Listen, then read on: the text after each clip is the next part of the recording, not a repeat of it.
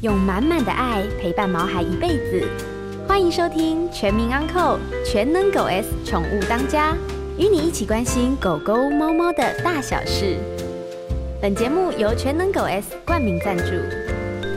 大家好，这里是 FM 九八点一九八新闻台，欢迎收听每个礼拜一晚上八点钟所播出的《全民安扣全能狗 S 宠物当家》节目。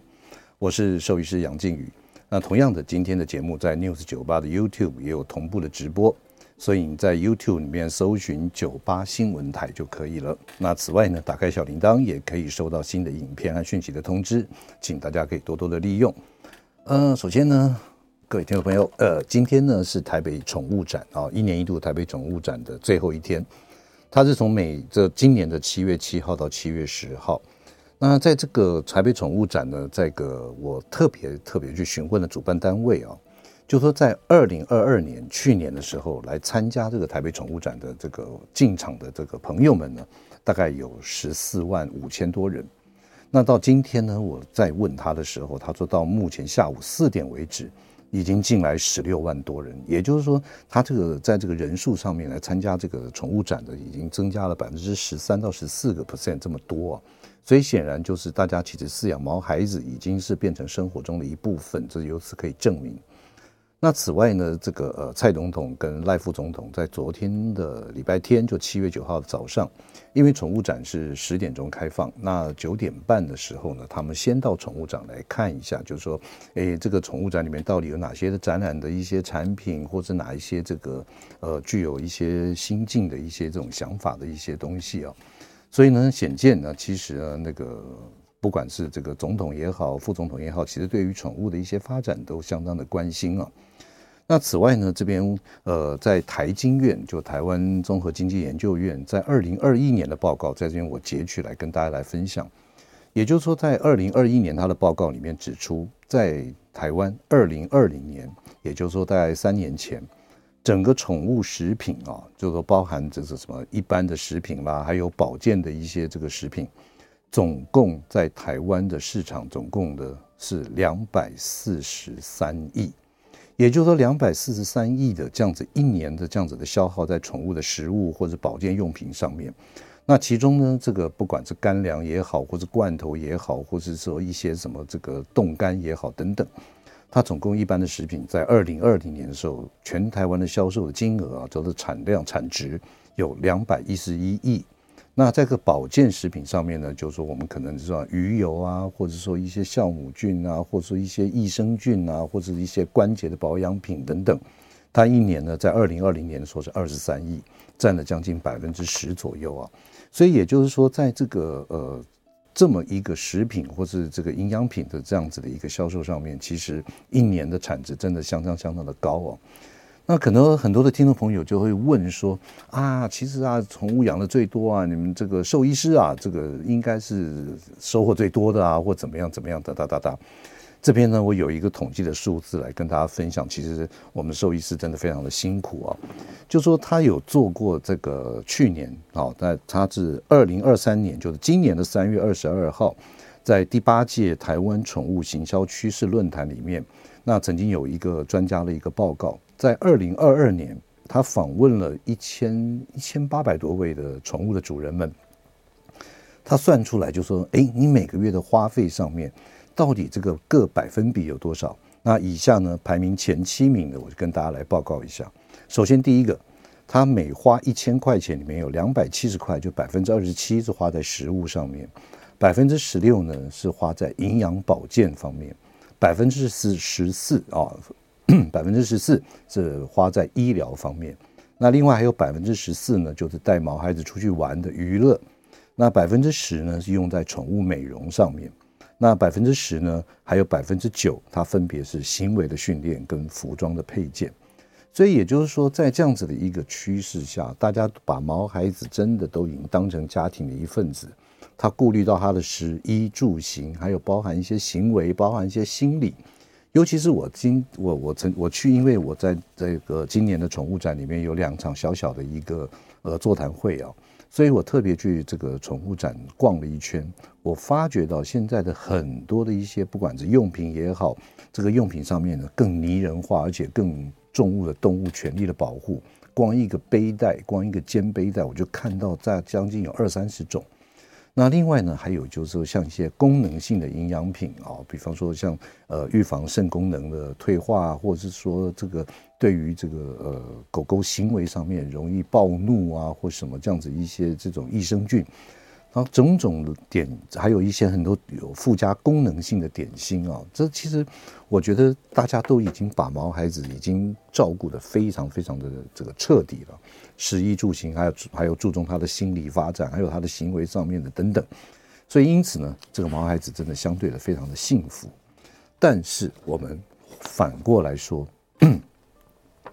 动物保护法呢，在一九九八年成立的时候啊。这个虐待动物的罚则，它只有罚则而已，就是一到五万元的罚则。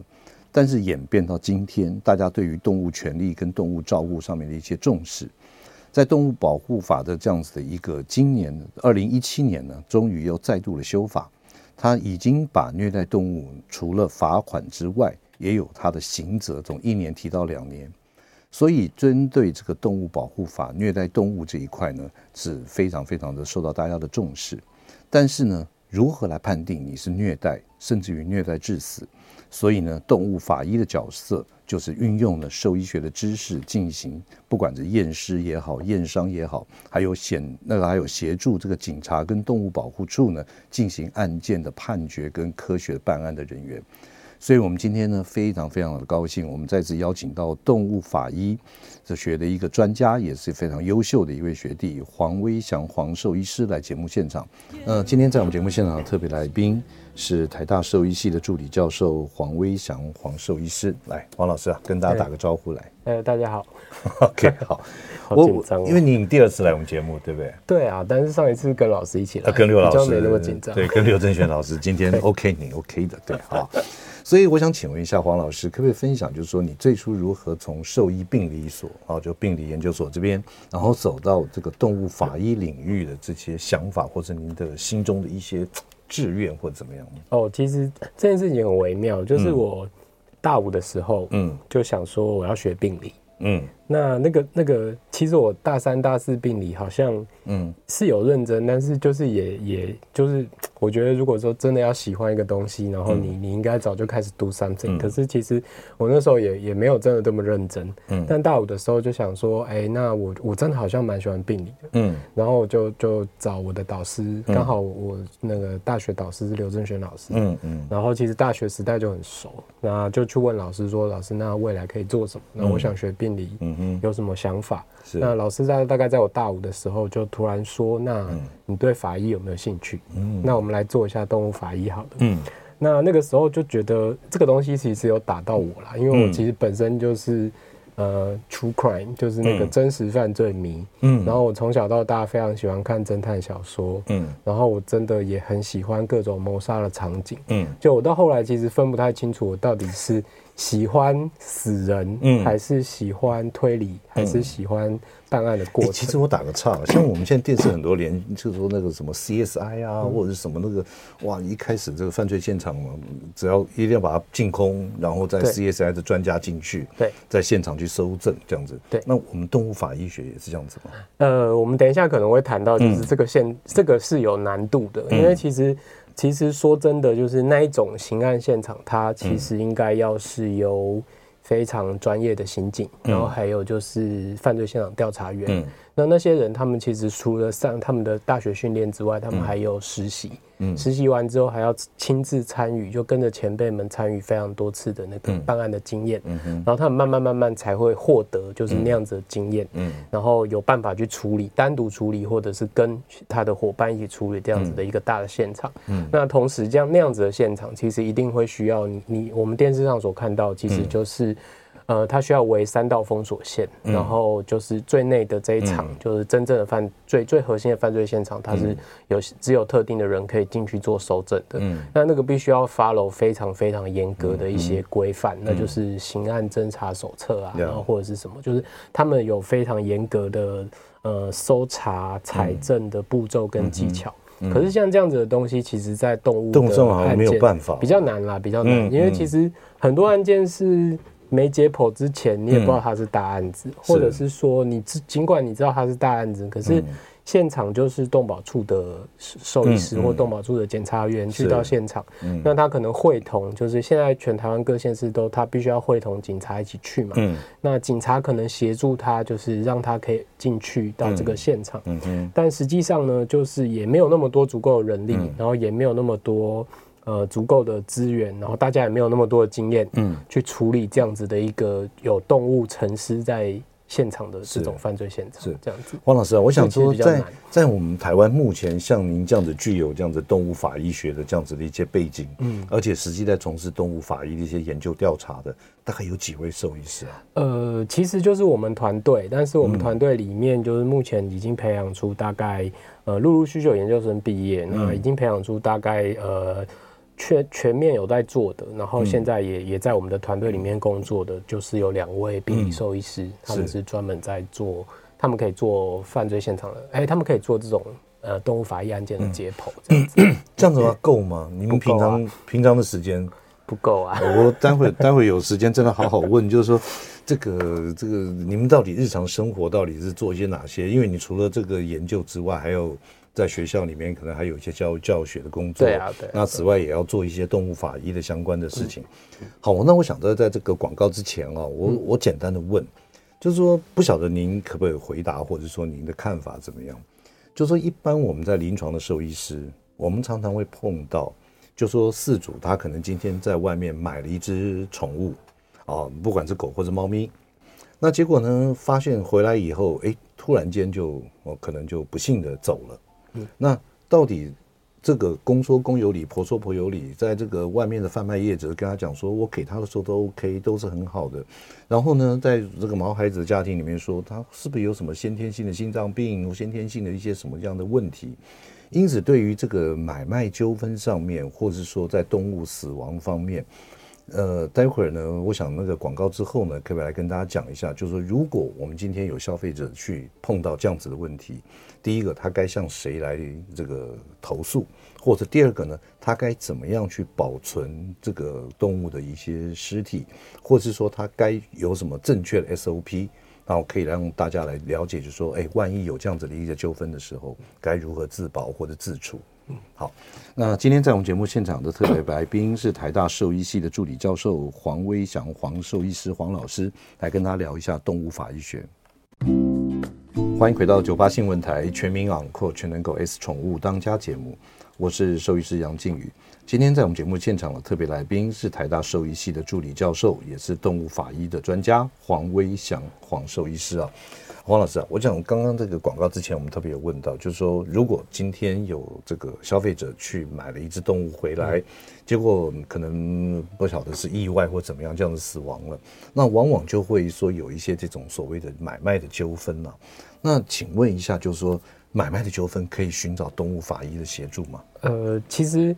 这个可能会是全世界各地也遇到的问题，就是这个纠纷寻求协助，其实是两造双方，就是有纠纷的这两造双方，不管是卖方或者是买方，他想要寻求一个公正的是。解解答。嗯，那这个解答呢，首先我觉得我觉得有两个层面，第一个层面是，呃，这件事情是否是做个解剖，找到死因就可以解决的。嗯，那这个纠纷最核心的问题是。动物死了这件事而已吗？嗯、还是还有其他的事情？嗯，那动物法医我们现在发展的这个框架有没有办法解决？嗯、这是第一个层面的问题。嗯，嗯第二个层面的问题是，呃，我们该怎么样受理这样子的案件？嗯，那我们应该，呃，如果要受理类似的案件，比方说虐待动物的案件很简单，嗯、我们接受警察或动保处的委托，嗯，那我们来做第三方公正的。呃，解剖，解剖之后，对，查查死因，然后我们协助回答这些调查方问我们的问题。嗯，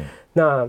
呃，如果说纠纷的案件最终可以走成类似的状况，嗯、我觉得会是比较好的。嗯、比方说，不是由两造双方委托我们调查死因，嗯、而是由比方说调停委员会的委员，是、嗯、那有委员可能是兽医师，嗯、那可能是动保处的长官，嗯，经过专业的评估或大家讨论之下，嗯、认为这个遗体需要解剖，嗯，调查死因，嗯、来委托我们。不是两造双方来委托我们。哦，那当然就是这样子的话，我会觉得其实对案件的调查或是对整个程序上面，对我来讲会是比较第一对我们有保障，第二是也是比较公正客观，然后我们可以呃比较不用去担心说，哎，哎，比方说。呃，养动物的人死了动物，他就会希望一定有答案。对，但是呃，学长你也是兽医，你也知道，就是解剖不见得一定有答案。对 对对，很多时候是找不到答案的。嗯，没错。那在这个状况下，我们其实就很难去，我我们也不可能说，哎，你想要什么结果，我们就给你什么结果。我们一定是根据我们看到的东西去推论我们的结果。嗯，那所以说，我会觉得，其实，在程序上，只要有办法解决这个。呃，先厘清纠纷的问题，嗯，接着是有办法解决这个委托程序上的问题，OK，基本上未来这一块应该就是有办法被解决。是王老师，那也就是说，听您这样子分析完毕之后，也就是说，我们台大这个我们病理或者说这个动物法医这个学这边是没有办法接受一般的民众或是一般的。这个所谓的繁殖场也好，或怎么样来做单独这样直接的这样委托？对，我目前目前还没有做这件事，他必须要这个您可能要到动保处或者调解委员会去申诉。对，然后经过有过滤了以后，觉得的确有需要这样子的一个协助的时候，您这个我们的法医研究所才会来介入嘛。哎，对，就是我们还不算法医研究所，哦，的 法医，对对，法医实验室，实验室这边会才会来介介入嘛。对对对。好，那接下来我想再请问另外一个问题啊，因为我自己个人本身也当过台北市兽医师工会的理事长，那个时候就有好多的一些医疗纠纷也好，或者说这个医疗争议也好。那往往就是说，这个呃，这个甲方就说啊，是你兽医师处理的不对，或者怎么样，或者你卖了一只生病的狗给我。那这个甲方说没有啊，我这一切都照照这样来做哈。所以那但是呢，就会就会讲最后会讲到说，那证据呢？也就是说，狗狗就就没有了，嗯啊，就说已经火化掉了。所以 我说他，我我比方说我我判断他是心脏病或怎么样，可是这个没有了一些这个我们尸体的解剖或上面一个证据。那如果一般的我们的消费者碰到这样子的问题的时候，这个对于这个遗体啊，我一直不想讲大体，因为最近好像这个大体这两个字还蛮红的哈。所以呢，就说这个遗体这边的话呢，该怎么来？来保存也好，或该怎么样来做，才能对证据的保全是最好的？最简单的就是不可以烧。哦，不可以烧，烧了就很麻烦，因为烧了就什么都没有了。那我们很难从一堆骨灰里面去分析它 有没有有没有什么东西，嗯找死因是不可能的。嗯。那当然就是我们以往就是学长也知道，就是病理医师都会希望我们遗体。嗯，不要冷冻。嗯，冷冻可能会有一些冰晶伤害，然后冷冻解冻可能会导致某一些组织的构型改变，哎，形状构造改变，然后我们就很难判读。嗯，那只是说，很多时候这个案件会拖很长，特别是民事这种，然后像你这种要要你刚刚讲的这种要调停的，然后还不知道要不要解剖的。对，那当然就是。避免放在冷藏里面，动物的尸体遗体腐败的太快，所以当然就是我们是可以冷冻的。对，总之不能烧，那可以冷冻。那现在其实全世界各地，我我们动物法医，呃，一旦就是有调查需求，我们被委托需要做解剖，我们实际上是没有办法拒绝，不管是冷冻的遗体、腐烂的遗体，嗯，那我们都得做。嗯，那我们只能说就是冷冻很久的遗体，或者是。呃，冷冻解冻就是措施没有做得够妥当的这种遗体呢，嗯，有的时候我们其实真的比较难找到死因，嗯，腐败很严重的，我们也比较难找到死因。OK，好，那接下来我想请问一下，就是可能跟您日常这个临床的工作上面、平常的工作上面有相关了。就是，今天可能接到一个动保处的一个案子，就说啊，虐待动物，而且把虐待动物致死了，嗯，哦，致死。那像这个我这个我们的法医实验室呢，如果说动物法医会用哪些的方式来还原这个说这个虐待动物的犯罪的现场？嗯，我我们很多时候会，其实从最前端的，呃，他们打电话来问我们说，他们遇到了一个这样子的案件，嗯，那比方说是一个毒杀案件，嗯，那。如果他们有问，其实我们就会，呃呃，学长应该也知道，就是东一个学科在刚开始发展的时候，它其实有非常多，嗯，从前面到后面都有非常多值得调整的地方。嗯，那我们其实也知道，大家都没有办法嗯、第一是经验不足，第二是权限不足，嗯，第三是人手不足。嗯、那基本上根本没有办法好好的搜查现场。嗯，嗯，那所以说你遇到了某一些特殊典型的案件，嗯，你不可以完完全全只依赖，你只希望啊，我拿到尸体做解剖就会有答案。嗯嗯，重点常常不是这样的，它很多时候是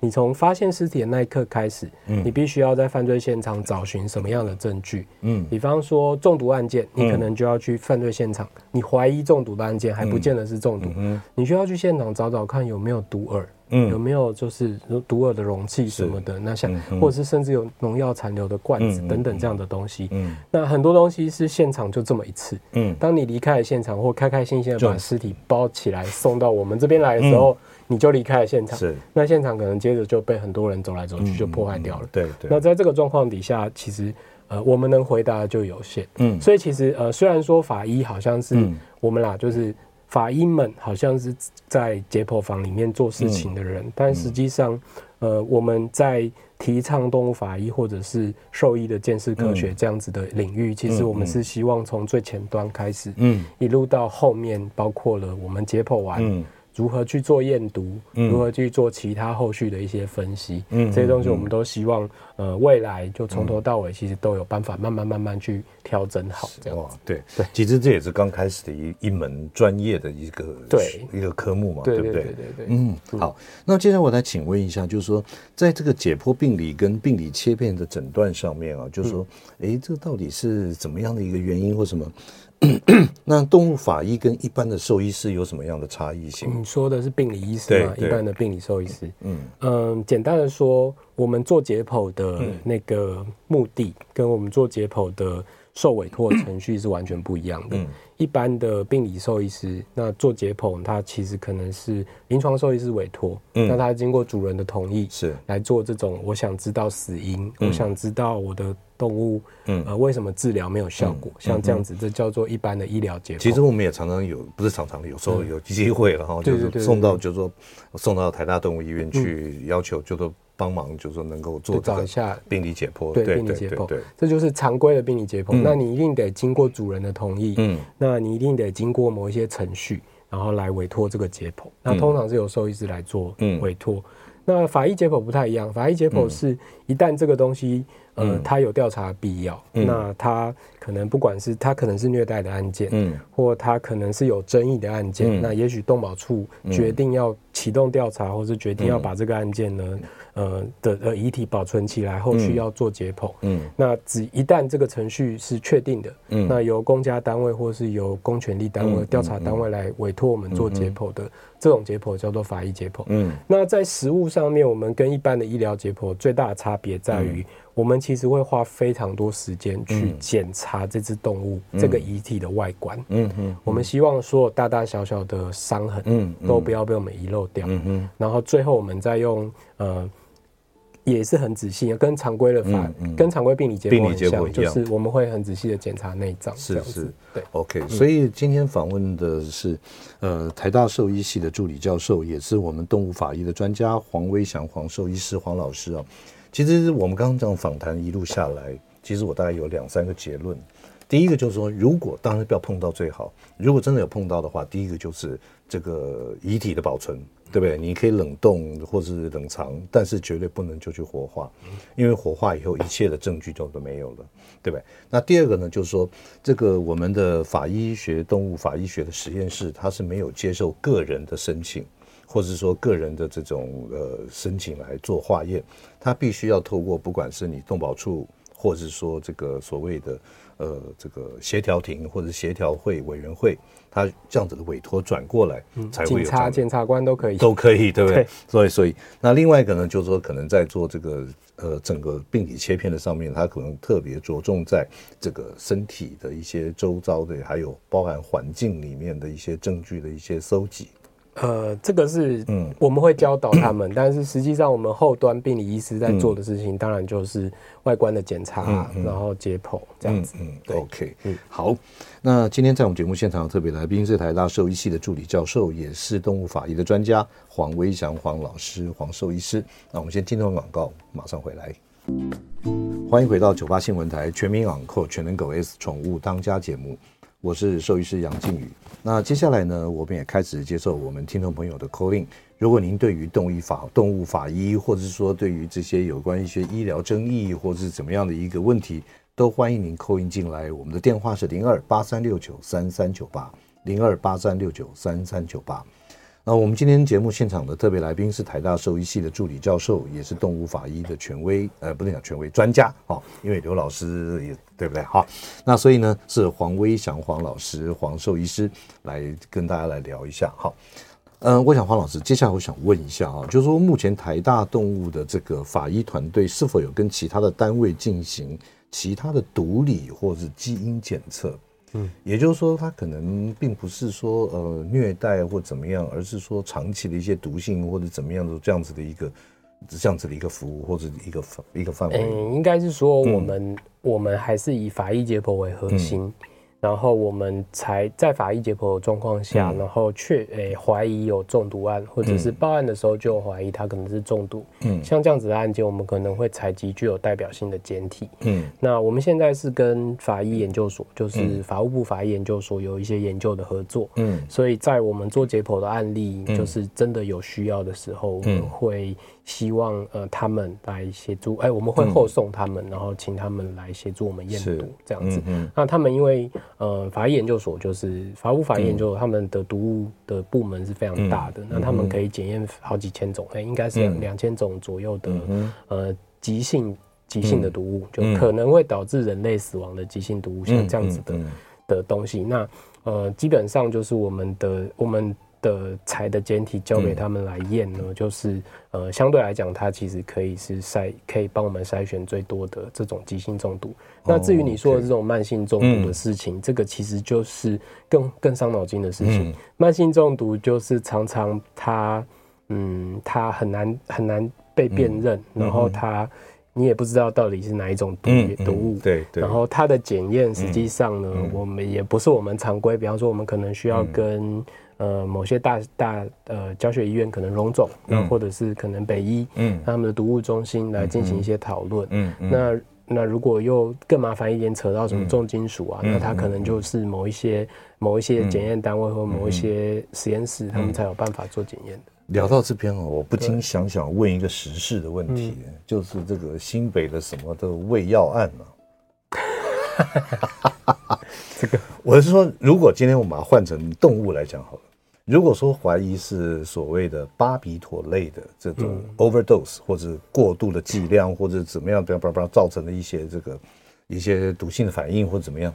在这个我们动物法医这边的话，对于这样子有没有办法做出检验或者做出一些这个判断？在我们的嗯，我们现在我常常在类似的案件出来的时候，我就会非常庆幸我们有跟法医研究所有研究的合作，嗯，因为他们那边有最齐全的各种。毒药物的，就是他们都有建那个资料库，嗯、所以呢，当我们遇到比较奇怪的案子，你、嗯、你讲的这个巴比妥可能是一种，嗯、那实际上还有现在有越来越多的案件，嗯，它是主人可能有吸毒，或主人他的另一半可能有吸毒，嗯，他们会怀疑他们的他们家的人，嗯，然后另一半，然后蓄意的把毒品喂给自己的动物吃，哦、有有那有这种事啊？案件这样子啊，那很多时候验不出来，嗯、那很多时候就是、嗯、那。每当有遇到类似的案件的时候，我们其实就会还蛮蛮就是蛮高兴，我们其实有这个机会可以跟法医研究所进行这种研究性的合作。OK，好，对，那接下来就我觉得这个我最喜欢听故事，所以王老师，您您从事的动物法医这边有多久？几年的时间了？呃，我从二零一一年老师我进研究所开始，老师。就说要做，那大概到现在就二零二三，所以是十几年。哇，十几年，对，十几年。可不可以挑几个比较代表性的，或者是在你这个这个从事动物法医的过程里面，呃，最有觉得最有代表性的一些案件，或者是什么 case 给大家来分享？因为我最喜欢听这个。你有你有没有什么想知道的？嗯，他大台北地区，嗯，我没有。你你讲，你觉得你的最有成就感，或者最你一点难忘的？诶。成就感或难忘，其实就是我们跑了非常多的案件，实际上很多都是雷声大雨点小啦。路上有动物死掉，有口鼻有点流血，可能是失水，大家就觉得被毒死了这样子。那实际上，当然印象最深刻的，可能就会是呃。大家可能都知道的，可能就会是二零一五年的那个大橘子案件。哦，大橘子，对对对，二零一五年台大这边的台大这边那个流流浪猫大橘子的案件。对对对。啊，那个案件实际上就是因为你大家也知道，凶手就是嗯我们学校的学生这样子。那实际上呢，那个那个时候在呃。那个案，然后那个案件又是民众有非常非常主动的发起很多调查，对，对，所以这个案件在实际上我真的拿到尸体，或警方跟动保处真的拿到尸体之前，嗯，其实网络上已经有非常非常多的讯息，很多很多说法了。那我们也在做这个解剖，或者做这个解剖的前前后后，我们其实被问到非常多各式各样的问题，很多人都会问我们说，哎。闭路电视拍到他到地下室去，嗯，架着那只大橘子，嗯，因为那大橘子尾巴有在动，可是好像都没有挣扎，嗯，那请问为什么大橘子没挣扎？它是不是什么手骨断了，或是它是不是哪里有什么出血？对对，很多人会问类似的问题。那后续我们在。呃，实际上就是那个 case 是这样，就是刚好二零一五年那个年底是我做博士班资格考的时候，嗯嗯，那考前我大概就知道有这个案子，嗯嗯，可是那个时候就有跟动保处讲说，哎，寻获遗体了没？那动保处就说已经在找，但是这案件在侦办，但是还没找到遗体。哎，后来在哪里找到了？后来是那个他们突破了嫌疑犯的心房，嗯，那呃行为人啊，就突破行为人的心房，然后行为人那个一开始是先把他装在一个旅行袋，丢在醉月湖畔。哎呦，醉月湖里面还是醉月湖畔，嗯、就是总之是跟水有关，潮湿的。嗯，那后来是他，呃，就是他可能就是出去回来之后，发现，哎、嗯。欸，怎么好像全世界都在找他？嗯，那他就去那个弃尸的地点，把这个行李袋含着这个动物的遗体，嗯，放在那个机车的车厢里面。后来是在机车的车厢里面找到他，他还带着警察去机车车厢里面把这个尸体给还原，然后拿出来。是，然后当天晚上就是连同这个旅行袋，就十二月三十一号那天晚上，连同这个旅行袋，然后里面的遗体就来到我这边。嗯，那其实这个案件很值得拿出来分享，就是我们在讲，就是嗯。动保调查或者是这种犯罪现场调查，其实都会讲究一个东西，叫做证据监管链，或者是证据的保管链，就是它它的英文叫做 chain of custody。对，那这个证据的保管链，其实是在你从证据看到的那一刻，嗯，你要把它标示。住，然后拿起来的那一刻，嗯，就会有一个文件，其实是跟着这个证据的，嗯，那这个这个文件它是做什么用的呢？谁收了这个证据？他把它收在哪里？接着这证据要拿去哪里做分析？嗯，那这个这个文件就会一直跟着这个证据。那你每到了，比方说这一转手到了后续的鉴定人手上，那鉴定人必须要签名，然后。一拿移证据的这个人也需要签签名。嗯，那这个案件其实很具有代表性，就是我们那时候从警方那边拿到这这个旅行袋跟遗体的时候，是其实我们是有做这件事情。哎，那是几天之后的事啊？那大概二十八号发现失踪，然后被目击到动物最后的身影，然后大概到三十一号，三十一号过了三天，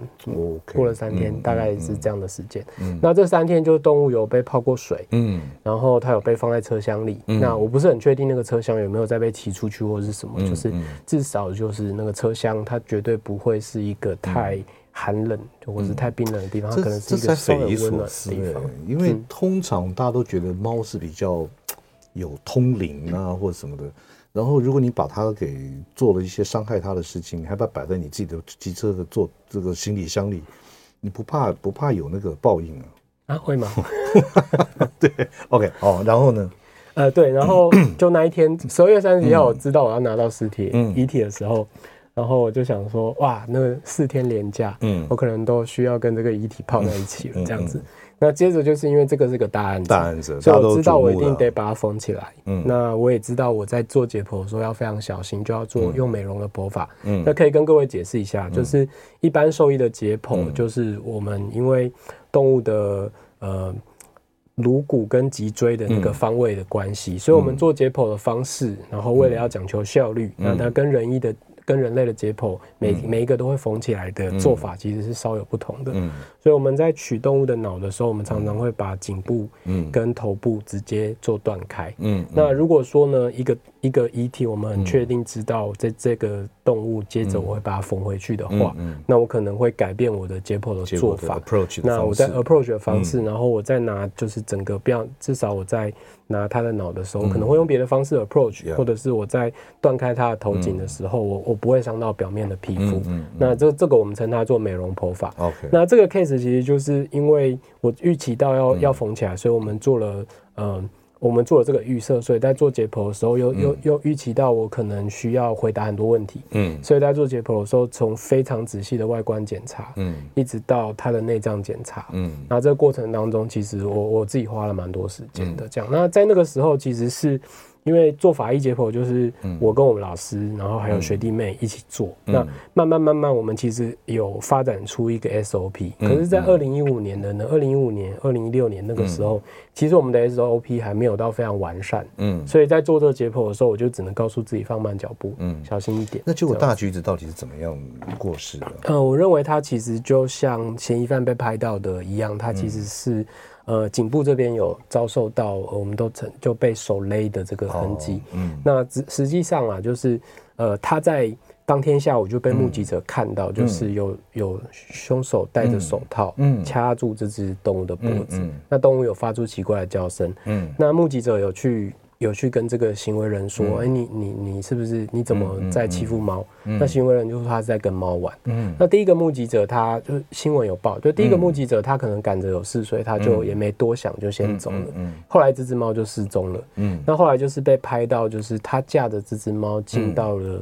嗯、呃地下室，然后闭路电视拍到他把这只猫，嗯，凶手把这只猫。压在地板上，嗯，掐住他的颈部，嗯，那我们拿到的讯息是掐住他的颈部数秒钟之后，嗯，那接着动物就一动也不动，嗯，那接着嫌疑犯要离开这只动物的时候，又回头看，然后再狠狠的踢了动物的一脚，然后动物就被踢到很远的墙角边，嗯，对，大概是一个这样的过程，嗯，那我们在解剖的时候，实际上就是去还原，就是我有没有在他身上看到。这个行为人对他做的这些事情。OK，好，对，呃，今天在我们节目现场的特别来宾是台大兽医系的助理教授，也是动物法学的专家黄威祥黄医师黄老师。我们先进段广告回来，再来问一下相关的一些后续。欢迎回到九八新闻台全民昂扣全能狗 S 宠物当家节目，我是兽医师杨靖宇。那今天在我们节目现场的特别来宾是台大兽医系的助理教授，也是动物法医的专家黄威祥黄老师啊，来跟他聊一下这个呃有关于动物法医学的一些点点滴滴。我们刚刚特别是聊到这个呃前几年二零一五年的那个大大橘猫的大橘子的这个案子啊，那接下来呢就是说已经认定了就是他了，那后来后续还有什么一些发展？应该是说我们本、嗯、大家都知道是他。嗯那我在做的事情就是经手的法医解剖的分剂。嗯，那我们可能会被问到很多问题。嗯，但首先呢，我最最最关键的就是第一，这只猫怎么死的？嗯，第二，嫌疑犯或行为人对他做的这些事情，有没有可能他有没有一些痕迹留在这个尸体上被我们看到？嗯，那这个是两件我们需要证明的事情。对，那我们后来在他的颈部这边有看到瘀伤，颈部正中央有看到瘀伤。这边有个小小的擦伤，嗯，然后另外一侧这个嘴角这边有一个裂伤，嗯，所以你大概可以想象，就是有机会，有机会这是被掐住的，就刚好是一个环形的一圈这样子的伤口，嗯哼。那后续在它的皮下，我们在这个地方的淋巴结有看到，就是直接被压碎的一个证据。哇，那力量多大？然后这边的这边的血管实际上呢也有一些周围出血，然后血管呃血管就是颈静脉这边，对对对，颈静脉这边血管壁其实是有受损的这些事情。那不管是从从肉眼看到出血，或组织病理学，我们看到有一些颈静脉的内壁有受损，这些事情就是我认为都可以说明这只动物在生前，它呃死亡前后，它的颈部这边其实是有受到压迫的。那这个东西其实就蛮符合我们在目击证人所说的，跟我们在影片里面所看到的这样子的事实。那所以后来他被判刑了吗？有，但是他后来他在嗯他的。呃，他呃中间有先回去澳门，嗯、然后再回来的时候，嗯、然后在他要开庭之前，嗯，他又去掳走了一只猫，然后杀死了另外一只猫，叫做斑斑。嗯、那到后来他被判刑是两个案子一起判的，嗯，这样子，对。结果判、嗯、判判的判刑、欸，我忘记了，他好像是呃十十个月嘛，是，嗯、然后并科罚金这样子，嗯、对对对对对。OK，有判刑，然后并科罚金。讲到这边，我不禁怀疑他是不是心理有问题，嗯，说或者是说这个有有这种有这种障碍或怎么样，嗯，其实必须老实讲，那个因为在这个我担任过台北市议员嘛，哈，就是说我那个时候就在这个这个质询的时候，我特别讲，就是说，因为在国外，哈，就是如果你在这个成长过程里面有虐待动物，甚至于杀害动物。其实对于日后在这个社会上的犯罪，你也是一个很高的比例，就是你会在犯这样子，不管你是对于弱小或者家暴或者等等。那针对我想说，从这个出发点来看，我想请问一下黄老师，就是说你认不认同这样子的一个说法？然后呢，我们具体应该政府应该做一些哪些措施？嗯，我其实蛮认同的，嗯、而且其实这不管是动物法医发展的现在还是过去，其实从过去四十年来有儿虐的儿虐呃儿科医学相关的研究，嗯，有犯罪心理相关的研究，然后有呃 CSI，呃不是 CSI 啦，就是。呃，FBI 他们发展的某一些就是行为分析学科，嗯，他们实际上都有发现归纳出这样的事情，嗯、就像呃学长刚刚所讲的，就是虐待动物，它其实可能会是未来人际暴力的一个指标，所以社会安全网要特别的来关注一下，没错。啊，其实这种事情。呃，我们在做动物法医或是动物法医的教科书跟文献，嗯、其实我们都 focus 在动物上面。嗯，可实际上像这样子的文献或这样的书籍，嗯，他们其实都会提到这些加害者。嗯、那也有人会去分析加害者的心理。当然，就像你刚刚讲的，嗯，对于弱小或是他们有一种想要控制的这种欲望，那或者想要呃。展示出自己的 power，、嗯、这这都是其中一种心态。嗯，那还有包括可能会对动物施加性虐待的行为，嗯嗯、未来可能会对人实行暴力，或者是会去对人有一些。不当的性行为，像这样子的性性暴力的这些事情，他们可能都反映出某一些加害者的心态。那实际上书上，呃，这是很遗憾的，必须要这样讲，就是书上常常会说，动物在这样子的案件里，它不仅是个受害者，对，它可能也会是一个人际暴力的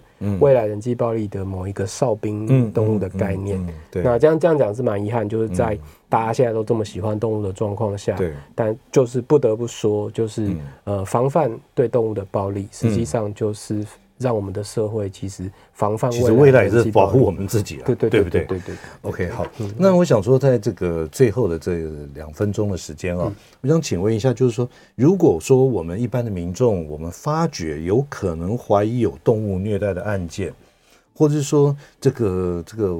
最近好像这附近很多的一些流浪动物或怎么样，突然的都不见了，或者暴毙了，或怎么样等等，那该如何通报或者如何保留现场呢？呃，那个，嗯、我我通常会说报警，嗯，找动保处。那这样，那最近有一个，今年开始有一个新的专线叫一九五九，一九五九，对，应该是这样吧？我刚刚有查。一九五九，嗯，动物保护专线，动物保护专线，对对对，今年开始有一个一九五九，一九五九，对，以前就会说啊，也许你打一九九九，嗯，那今年开始有个一九五九的动物保护专线，嗯嗯，那这动物保护专线大概就等同于我刚刚所说的报警或是打电话给动保处，然后通报这个案件，嗯，那当然是不是真的虐待这件事情是由。也要交交给专家来判定，交给专家来判定。那专家不见得是我们专家，我们是后面接受委托的单位。所以其实要应该应该要相信动保处，相信警察。他们有在怀疑，他们有怀疑的时候，他们其实就会协助送件或者什么的。对，他们就会认为这个案件有调查的必要。是，所以可不可以再跟大家讲一下这个动物虐待的专线？嗯，一九五九，一九五九。我来考考你。嗯，今天非常谢谢我们台大兽医系的助理教授，也是动物这个法医的专家黄威祥黄兽医师黄老师来节目现场，呃，分享了大家在过去的这十几年当中对于动物法医的一些经验。那下次有时间再来跟大家，我真的好喜欢听故事，很多，对，很多啊，很多。OK，好，每个宝贝都值得最好的，爱他就是一辈子。本节目由全能狗 S 冠名赞助。